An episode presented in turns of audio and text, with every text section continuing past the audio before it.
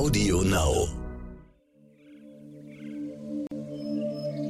Peter und der Wald. Der Geopodcast mit Peter Wohlleben.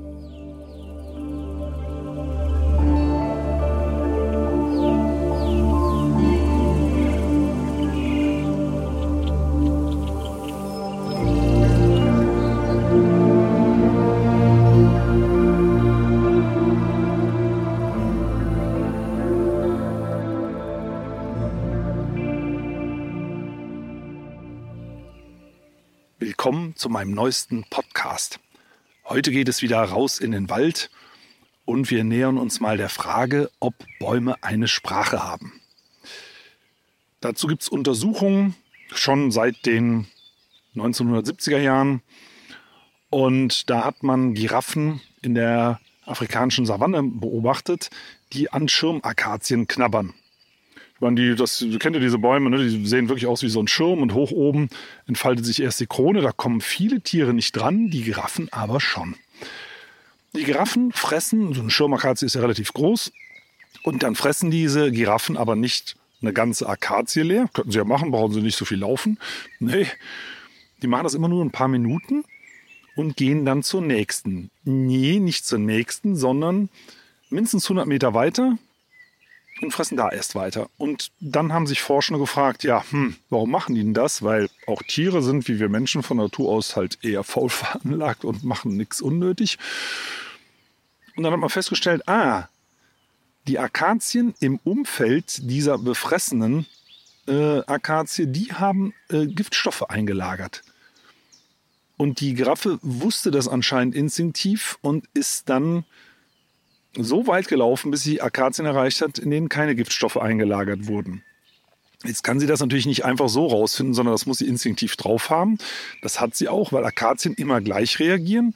Die stoßen nämlich einen chemischen Warnruf aus. Der wird dann mit dem Wind verweht zu den nächsten Akazien. Und die wissen dann, ah, da hinten frisst eine Giraffe dran. Dann lagern wir doch schon im Vorhinein Abwehrstoffe ein, dass, wenn sie hier ankommt, direkt in ein vergiftetes Mittagessen beißt. Und äh, das hat man eben festgestellt, dass die, diese äh, Schirmakazien diese Abwehrstoffe schon im Vorhinein einlagern. Also war das so eine Art Hilferuf der befressenen Akazie. Übrigens wissen Giraffen auch instinktiv, dass das über den Wind verbreitet wird, denn man konnte beobachten, dass sie, wenn sie von Akazie zu Akazie ziehen, das gegen den Wind machen. Gegen den Wind können die anderen Schirmakazien ja nicht vorgewarnt sein, ne, weil zu denen ist ja nichts rübergeweht. Und die hatten eben unvergiftete Blätter. So hat man sich also zum ersten Mal diesem äh, Thema genähert, Kommunikation zwischen Bäumen. Mittlerweile hat man noch viel mehr herausgefunden. Zum Beispiel an Ulmen, die von Raupen befressen werden, äh, die wehren sich auch, aber nicht indem sie andere Ulmen vorwarnen, sondern indem sie Hilfe herbeiholen. Auch per chemischen Ruf. Übrigens mal ganz ein kleiner Einschub zwischendrin. Wir definieren Sprache immer als Ausstoßen von Schallwellen. Aber warum sollen andere Organismen das nicht mit chemischem Vokabular machen? Ja, es, gibt, es gibt ja gar keinen Grund, warum man so etwas nicht als Sprache bezeichnen sollte, vorausgesetzt man kann sie entsprechend dezidiert ausdrücken. Aber dazu kommen wir dann noch. Bleiben wir erstmal bei der Ulme. Ich gehe mal gerade ein paar Schritte weiter, sonst schlafen mir hier die Beine ein. Ich habe nämlich hier gerade ein bisschen hingehockt an die alte Buche. Diese Ulme, äh, die kann erstmal am Speichel der blattfressenden Raupen erkennen, ah, das ist die und die Raupenart, die hier an mir rumknabbert.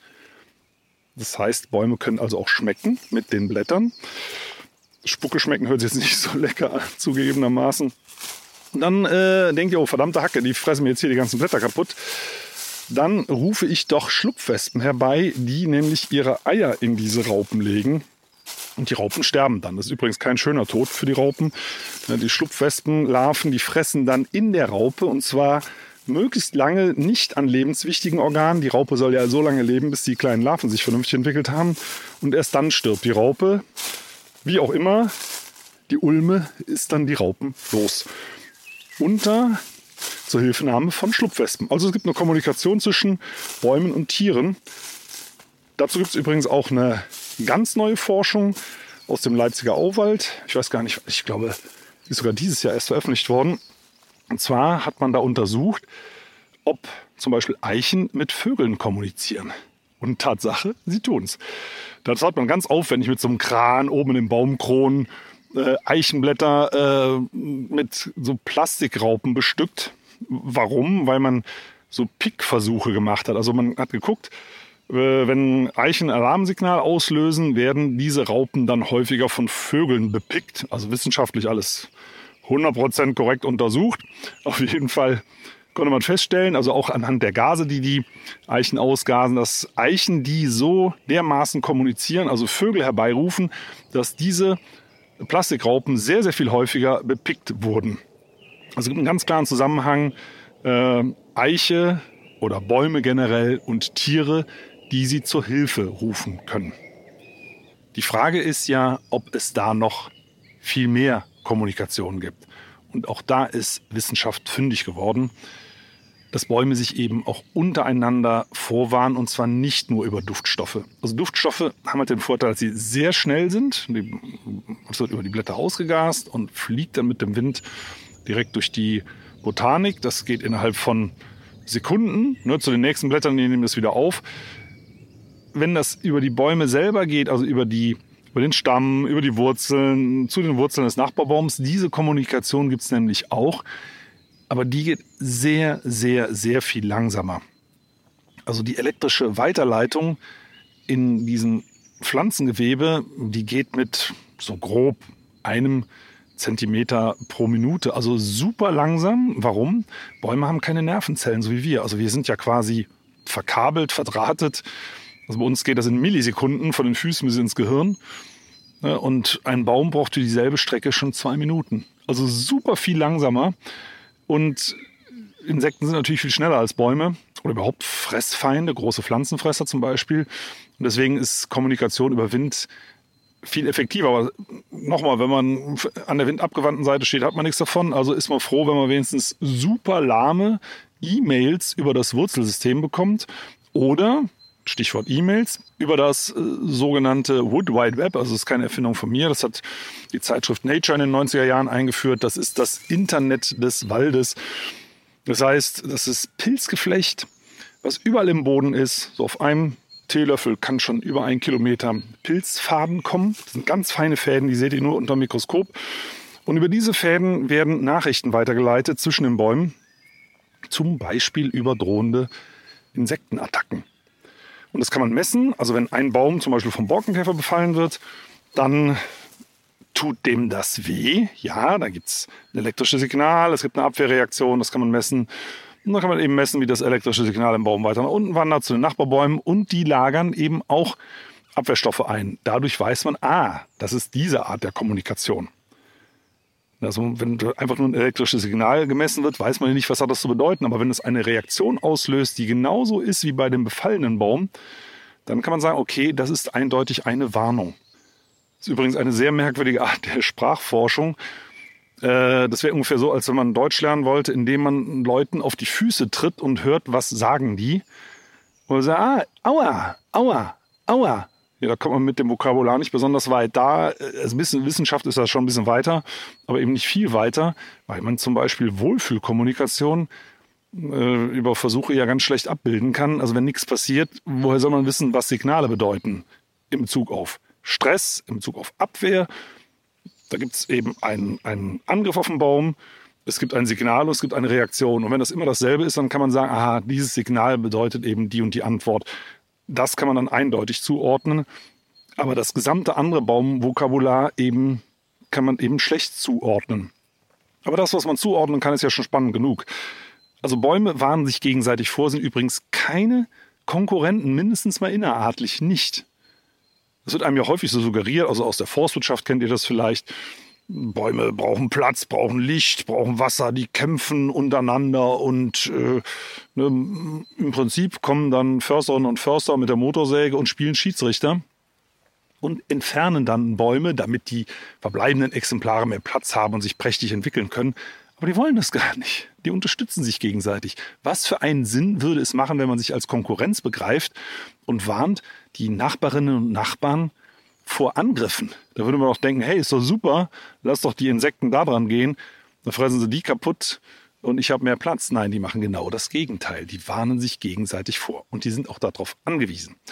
Das sind die Zusammenhänge, das hatten wir schon mal in anderen Podcasts besprochen, dass Bäume sich gemeinsam runterkühlen im Sommer. 10, 15 Grad im Vergleich zur freien Landschaft oder zu einer Stadt können die sich runterkühlen durch gemeinsames Schwitzen, durch Ausdünsten von Wasser.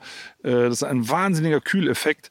Und sie können gemeinsam Wolken bilden, aktiv sogar. Also es ist irre. Die können ihre ganze Umwelt verändern, aber gemeinsam und nicht als Einzelbaum. Deswegen, Bäume sind keine Egoisten, wie es häufig dargestellt wird, ne, die, die viel Platz brauchen. Ganz im Gegenteil, die brauchen große zusammenhängende Gemeinschaften und dazu braucht man eine Kommunikation, weil Bäume so lahm sind und nicht weglaufen können. Und äh, wenn man lahm ist und nicht weglaufen kann, muss man sehr, sehr frühzeitig auf Veränderungen in seiner Umgebung vorbereitet werden, damit man mit dieser langsamen Geschwindigkeit, ein Zentimeter pro Minute, sich dann eben entsprechend vorbereiten kann. Also übrigens, wenn der Baum vorgewarnt ist, braucht er ungefähr noch mal eine Stunde, um diese Abwehrstoffe einzulagern. Also es ist wirklich, es ist wirklich langsam. Ne? Also das ist der große Nachteil für Bäume, aber eben der große Vorteil, wenn man in riesigen Gemeinschaften lebt, dass man eben andere hat, die dann vielleicht schon 100, 200, 300 Meter weiter stehen und das schon gemerkt haben und man hat dadurch sehr viel Zeit, sich vorzubereiten. Bäume kommunizieren mit Tieren und Pflanzen generell. Das seht ihr jetzt gerade in der warmen Jahreszeit besonders schön, nämlich an Blüten. Blüten sind nichts anderes als Kommunikation. Also eine, eine, Pflanze, ein Baum blüht ja, macht ja keine schöne Blüte einfach so, weil es schön aussieht. Ich glaube, das ist den Bäumen relativ wurscht. Die haben vielleicht ganz andere Vorstellungen von schön äh, sondern das ist wie ein Wirtshausschild. Das ist ein Wirtshausschild und das heißt geöffnet für Bienen oder andere bestäubende Insekten.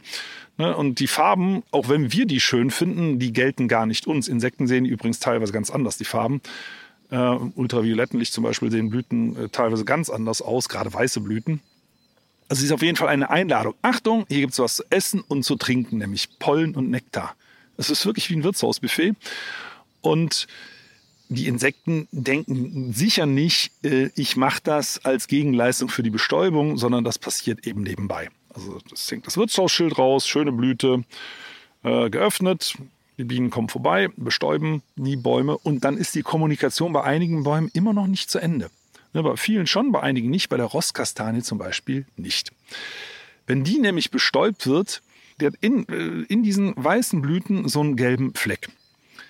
Also der heißt, Wirtshaus geöffnet und wenn der Besuch erfolgt ist, ist die Blüte ja bestäubt. Also für den Baum macht das dann keinen Sinn, weiter Zuckerwasser abzugeben. Das braucht er ja eigentlich für sich selber. Ne, das ist ja sein Lebenssaft. Und wenn die Bestäubung durch ist, warum soll der Nektar an die Bienen verschwenden? Das macht der Baum nicht, sondern der macht dann, stellt die Nektarproduktion ein und dieses Saftmal, dieser kleine gelbe Fleck in der Blüte wird dann rot. Wird die Ampel auf rot geschaltet und dann wissen die anfliegenden Hummeln und wer auch immer, okay, hier gibt es nichts mehr zu holen. Also der Baum ist wenigstens fair und lässt sie nicht umsonst anfliegen. Man könnte natürlich auch sagen, naja, also er möchte nicht, dass die äh, bestäubenden Insekten frustriert wieder abhauen und irgendeine ganz andere Pflanze nehmen und äh, signalisiert deswegen, guck mal hier, flieg mal lieber zu Gelb, da ist das Wirtshaus noch auf. Also auch diese Kommunikation gibt es. Übrigens äh, gibt es auch noch, noch eine andere Art der Kommunikation. Also das ist übrigens, es ist ja auch der Duft. Ne? Duftkommunikation hatten wir schon, also auch bei den Blüten, die riechen ja so schön lecker, auch nochmal nicht für uns, sondern für andere. Und es gibt auch eine elektrische Kommunikation finde ich persönlich äh, wirklich ganz süß.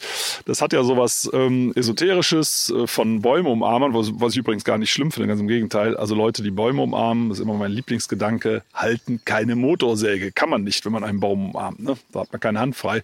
Also Leute, die Bäume umarmen, tun Bäumen nichts, ganz im Gegenteil.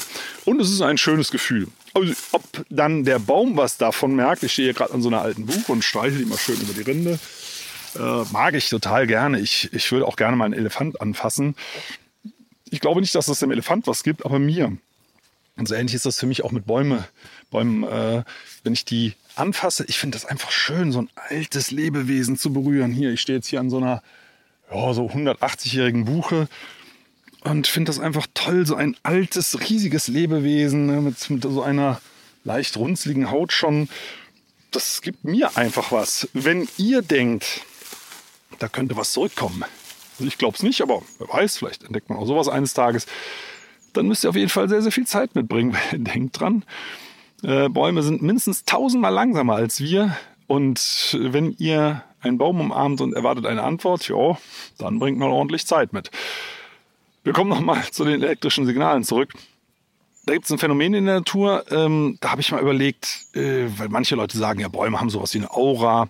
Und ihr wisst ja, ich gehe immer in meiner Argumentation auf die Linie der universitären Grundlagenforschung zurück, weil das ist ein gemeinsamer Nenner, auf den sollte man sich einigen können, weil dann reden wir ja wirklich von in jeder Hinsicht harten Fakten. Und da habe ich mal geschaut, äh, gibt es da sowas wie eine Aura? Das hing ja auch mit Kommunikation zusammen, ne, wie manche Menschen denken. Und es gibt tatsächlich so ein Phänomen, das hängt, das ist reine Physik, hängt damit zusammen, dass der Boden und die Luftschichten unterschiedliche Ladungen haben.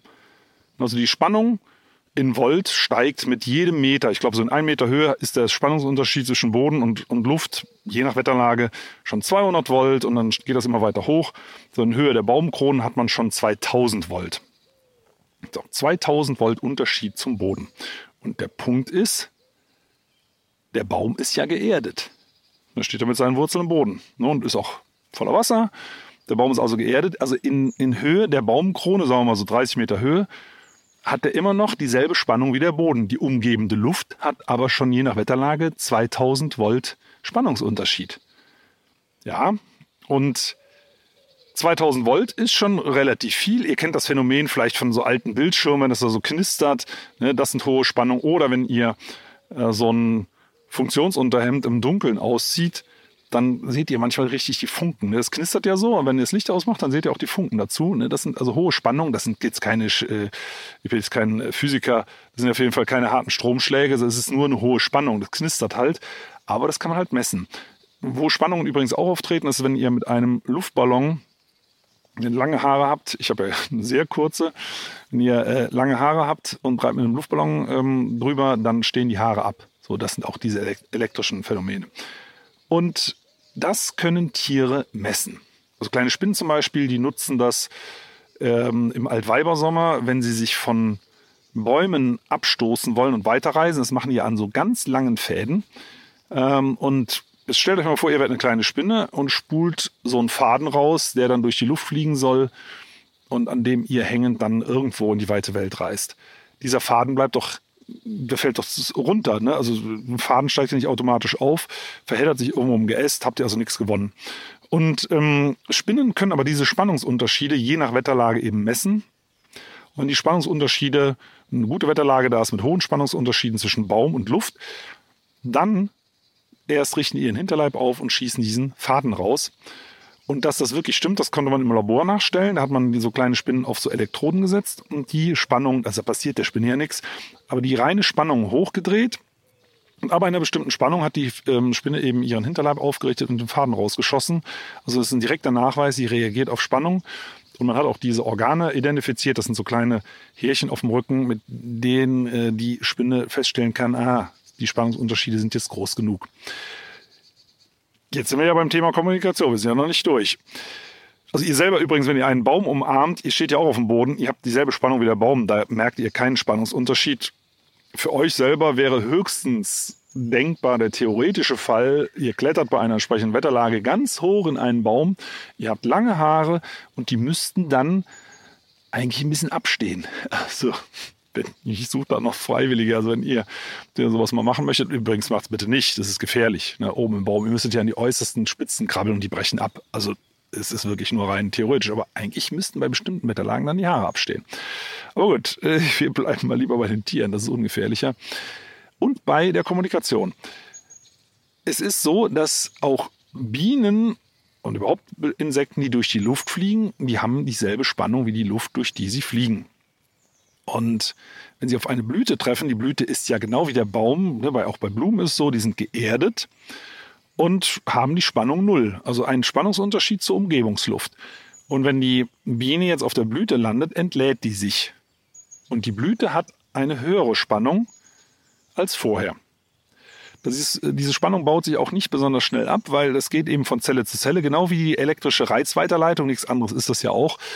Äh, baut sich das eben sehr, sehr langsam ab. Das dauert Minuten, bis die Blüte wieder ihre normale Spannung hat. Aber innerhalb dieser Zeit können anfliegende, das hat man eben auch mit Versuchen festgestellt, anfliegende äh, Insekten merken, ah, diese Blüte hat eine höhere Spannung als die anderen Blüten, da muss gerade schon jemand gewesen sein und dann fliegen sie weiter. Das ist eigentlich ganz clever gemacht. Äh, inwieweit da jetzt tatsächlich ein aktiver Mechanismus stattfindet, was weiß ich nicht, aber es ist eine, eine Form der Signalweiterleitung, wie auch immer. Ähm, es ist auf jeden Fall, ja, also ich würde es auch Kommunikation nennen, muss ich ganz ehrlich sagen. Aber ich bin ja auch kein Biologe, ich darf da ein bisschen großzügiger sein. Es gibt da auf jeden Fall Interaktion ähm, zwischen diesen ganzen Knilchen. Wir kommen aber nochmal auf die Pilze zurück.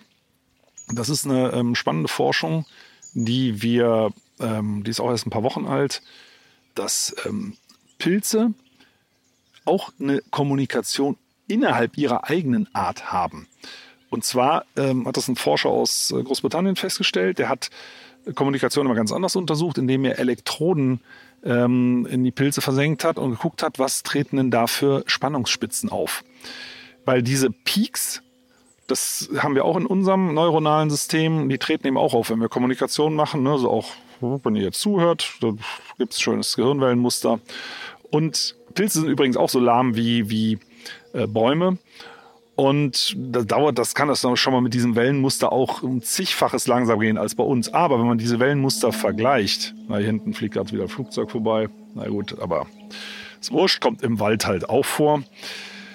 Äh, diese Peaks, da bin ich, also Flugzeuge, da bringe ich mich ganz raus, bin ich gar nicht ähm, drauf eingerichtet. Ich höre hier nur die Vögel um mich rumzwitschern, übrigens auch in einer Tour sagen, Kommunikation, Kommunikation. Wer kann denn auf die Idee kommen, dass in der Natur keine Kommunikation ist? Ja, also ich bin's nicht für Vögel, ich bin's nicht schuld. Ich glaube ja, dass es Kommunikation gibt. Die schreien übrigens äh, in einer Tour, das nur mal nebenbei, besetzt, das ist mein Revier hier, hau ab. Ich sehe hier gerade eine Mönchsgrasmücke vor mir hier durchs äh, Geäst hüpfen. Äh, sind also und hier ein ganz aufgeregter Kleiber. Also ist Kommunikation ohne Ende. Aber ich schweife ab. Gut, ich komme wieder zurück zu den Pilzen. Flugzeug ist jetzt auch weg. Diese Peaks, die er da gemessen hat, dieser britische Forscher bei den Pilzen, diese elektrischen Peaks, die ähneln sehr unseren Peaks äh, in unserer Kommunikation. Und er ist sich noch nicht ganz sicher, aber er diskutiert das jetzt. Äh, er, er denkt, das könnte die Sprache der Pilze sein.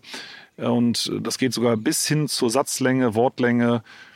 Hat schon äh, nach diesem Muster an, äh, entschlüsselt, dass manche Pilzarten 50 Vokabeln haben, also die er erkennen konnte. Aber es ist alles noch nicht ganz in trockenen Tüchern. Ich finde es einfach nur Wahnsinn, wenn man sieht, was da los ist. Und die Frage ist natürlich auch, Warum sollten die es alle nicht machen? Es macht doch Sinn, sich auszutauschen, oder? Also wir denken ja immer, äh, komisch, also die, die, die machen das auch, die machen das ja alle auch äh, wie wir. Äh, interpretieren wir da irgendwas rein? Äh, nein. Pilze sind die ersten, die an Land gegangen sind. Ne? Dann kamen die Pflanzen und irgendwann ganz, ganz, ganz spät wir. Und wir denken, wir hätten das alles erfunden also Intelligenz und Sprache. Hinten, ich weiß nicht, ob ihr es gehört habt, da war ein Grünspecht, das hört sich aber an wie Lachen. Da kann man eigentlich auch nur lachen. Äh, ja, natürlich haben es alle anderen erfunden und wir nutzen das auch. Und sind aber so, so äh, hoch auf dem hohen Ross unterwegs, dass wir denken, äh, nee, also das, was wir können, also das kann nur wirklich keiner. Also manche Sachen auf jeden Fall. Also ich weiß nicht, ob Pilze Podcasts machen oder Bäume. Vielleicht machen sie es auch auf eine andere Art und Weise, aber ich denke mal eher nicht. Allein schon aus dem Grund, weil die nicht reisen äh, oder irgendwelche Arbeiten machen, bei denen sie das vielleicht zwischendurch hören. Ich weiß es aber natürlich nicht. Ne? Aber das nur dem Augen, Augen kann. Aber unsere Sicht der Dinge, auch auf den Wald, auf die Bäume, die ist geprägt von äh, Waldnutzerinnen und Waldnutzern.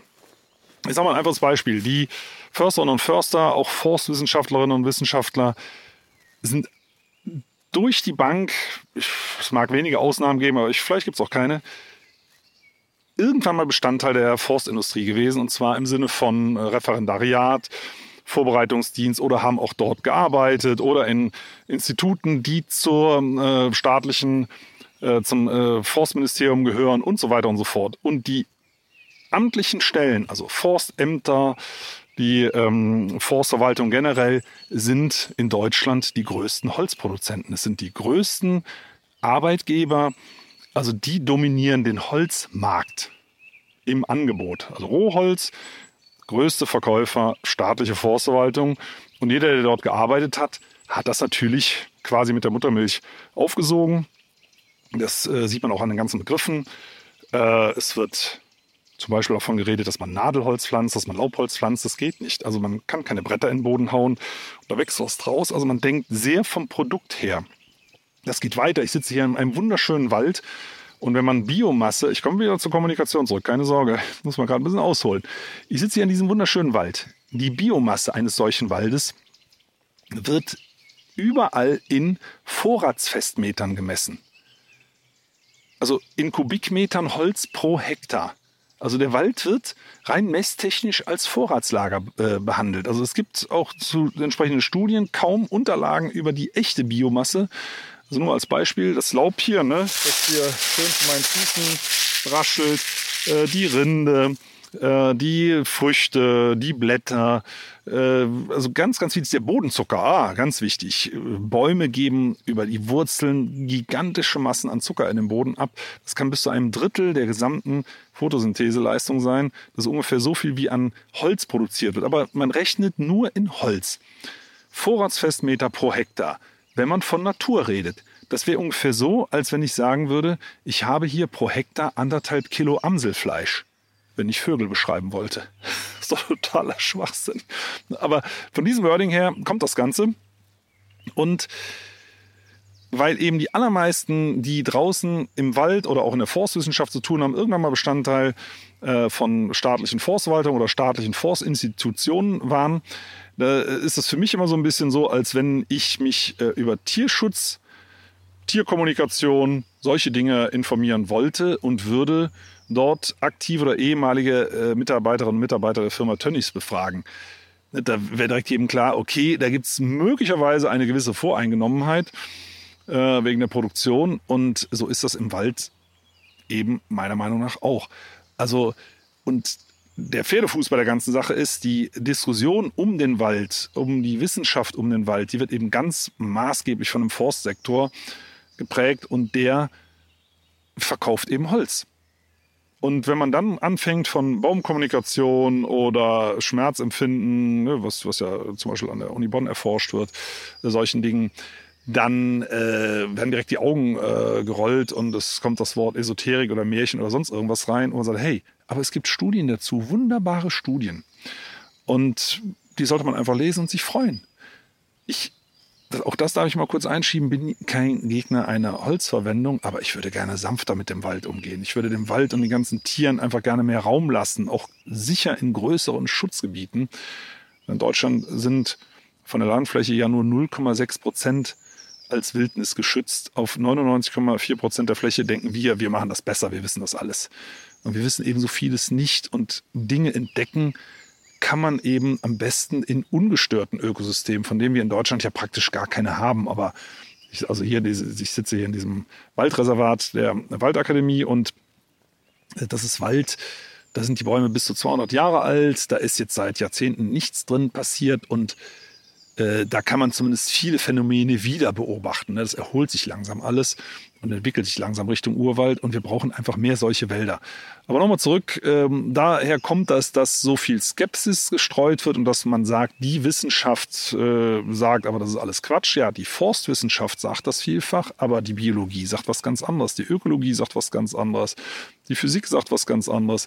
Äh, und das sind, also im Zweifelsfall würde ich Biologinnen und Biologen glauben.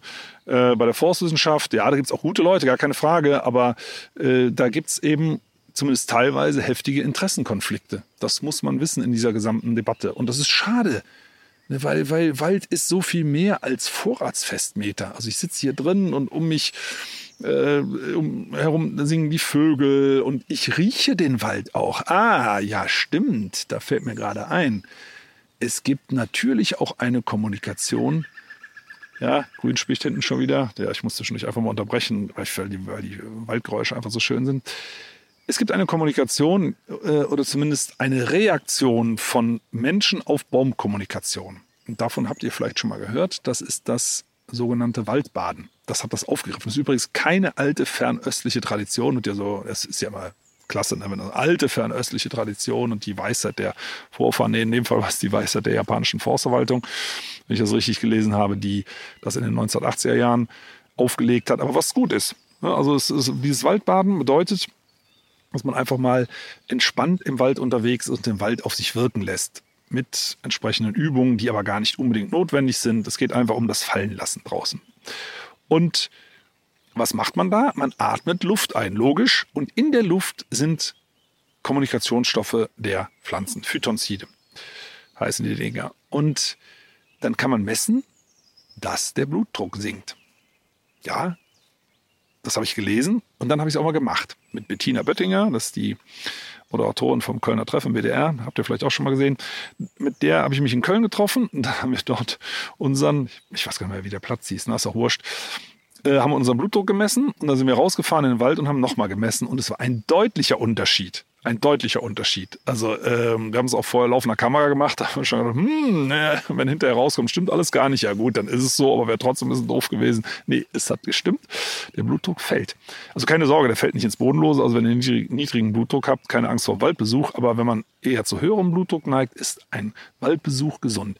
Und wir reagieren auf auf die Baumkommunikation. Das ist, ich finde das wahnsinnig cool. Die könnt ihr übrigens besonders gut riechen in gestressten Wäldern und zwar in Nadelwäldern. Wenn da die Sonne so drauf ballert, an einem heißen Sommertag und ihr seid in einer Fichten, Kiefer, Douglasie, was auch immer Plantage unterwegs, dann äh, riecht ihr dies, das riecht so, so herb, süßlich, aromatisch, ja, so ein bisschen nach Fichtennadelbad oder nach Spanienurlaub. Und das ist in diesem Fall allerdings Stresskommunikation. Also man riecht quasi das versagende Deo der Bäume, die sich dann warnen vor Dürre, vor Borkenkäfern und ähnlichen Dingen. Die Nadelbäume können übrigens mit diesen, mit diesen äh, Ausdünstungen noch was ganz anderes bewirken. Das ist eine Forschung, die ist, glaube ich, schon über ein halbes Jahrhundert alt, dass die mit diesen Stoffen ihre Umgebungsluft desinfizieren in Bezug auf Pilze und Bakterien. Die sind ja genauso wie wir auch ständig von irgendwelchen kleinen Knilchen attackiert und können äh, tatsächlich die Umgebungsluft äh, damit ja so ein bisschen sterilisieren. Und auch das atmet natürlich alles ein. Das hat gute Gesundheitseffekte, aber macht es am besten in einem schönen alten Laubwald, so also wie hier dieser alte Bucheneichenwald. Da funktioniert das nämlich auch ganz prima. Da riecht man das nicht so deutlich, weil hier versagt eben keinem das Deo. Die Bäume sind hier nicht gestresst. Ich persönlich denke auch, dass ein Waldbaden in intakten alten Laubwäldern, die sich hier einfach wohlfühlen, viel, viel gesünder ist als in Nadelplantagen. Äh, weil meine Meinung ist, dass, ja, also warum, warum machen wir das überhaupt? Warum entspannen wir uns? Dazu gibt es meines Erachtens noch keine Forschung, aber ich persönlich habe eine Theorie. Wenn wir uns entspannen, also wir merken ja nicht, dass der Blutdruck fällt in dem Sinne, sondern wir entspannen uns und sagen, oh, hier ist aber schön, hier bleibe ich ein bisschen. Hm? Und das haben unsere Vorfahren möglicherweise auch getan. Die mussten ja intakte Ökosysteme beurteilen können. Die haben übrigens auch viel mit Wäldern zu tun gehabt. Unser Gehirn ist ja äh, nur deswegen so groß geworden nach aktuellem Forschungsstand, weil unsere Vorfahren angefangen haben, Nahrung zu kochen, besser aufzuschließen. Ne? Da konnte man so einen großen Proteinklumpen entwickeln, der auf den Schultern thront. Und dazu braucht man zum Nahrungskochen braucht man eben Holz und dazu brauchen wir Bäume. Und wenn man ein Ökosystem beurteilen will, ob es gut ist, dann muss es stabil sein. Es muss ein stabiles Ökosystem sein und wenn man das beurteilen will, muss man irgendwelche Parameter haben. Aber wie will man ohne wissenschaftlichen Hintergrund beurteilen, das ist ein stabiler Wald, ne, hier kippt die Bäume nicht so schnell um, hier ist der Wildbestand äh, in Ordnung, das war für unsere Vorfahren ja wichtig und diese ganzen Dinge. Und stabile Wälder, die in sich ruhen, machen keine Stresskommunikation. Und ich glaube, dass man sich dann eben einfach mehr entspannt und sagt, hier ist es schön, hier bleibe ich. Und das funktioniert eben bis zum heutigen Tag. Kann man messen, habe ich wie gesagt mit Bettina Böttinger gemacht, war ein sehr schönes Experiment. Und äh, insofern können wir an der Kommunikation von Bäumen teilhaben. Äh, ich glaube auch die, die ähm, Killerzellen in Bezug auf Krebs äh, nehmen zu. Also es hat einen gesundheitlichen Effekt, der, der noch Tage danach anhält. Also wenn ihr in der Stadt seid und es reicht nur für einen Stadtpark, geht in der Mittagspause mal in den Stadtpark. Für eine halbe Stunde, Stunde, nehmt eine Matte mit, legt euch unter einen Baum, ähm, entspannt euch einfach ein bisschen. Die Bäume dort machen das ja auch. Klar, in der Stadt ist es nicht ganz so ideal wie im Wald, aber besser so als gar nicht. Oder am Wochenende mal raus. macht nicht so viel Kilometer, nehmt euch Zeit, entspannt euch im Wald und atmet ganz tief die Baumkommunikation ein. Tut euch wirklich gut. In diesem Sinne, vielen Dank, dass ihr zugehört habt. Ich hoffe, ihr seid jetzt auch ein bisschen entspannt. Und wenn ihr noch tiefer entspannt sein wollt, geht raus in den Wald, sucht euch einen schönen alten Laubwald, legt euch unter eine alte, dicke Buche mal für eine halbe Stunde, Stunde. Ihr könnt auch dabei schlafen oder einen Podcast hören. Und dann hält das wirklich Tage noch danach an und es macht vor allem Spaß.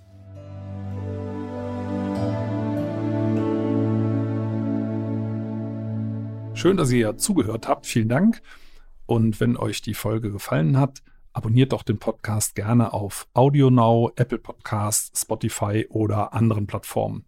Und über eine Bewertung bei Apple Podcasts würde ich mich auch sehr freuen. Übrigens könnt ihr dort auch gerne kommentieren. In der Podcast-Beschreibung findet ihr auch einen Link für ein Abo für Wohllebenswelt, mein Magazin. Und für euch alle gibt es dann eine Gratis-Ausgabe dazu. Und jetzt gibt es zum Abschluss noch etwas Waldatmosphäre für zu Hause. Viel Spaß beim Entspannen und bis zum nächsten Mal.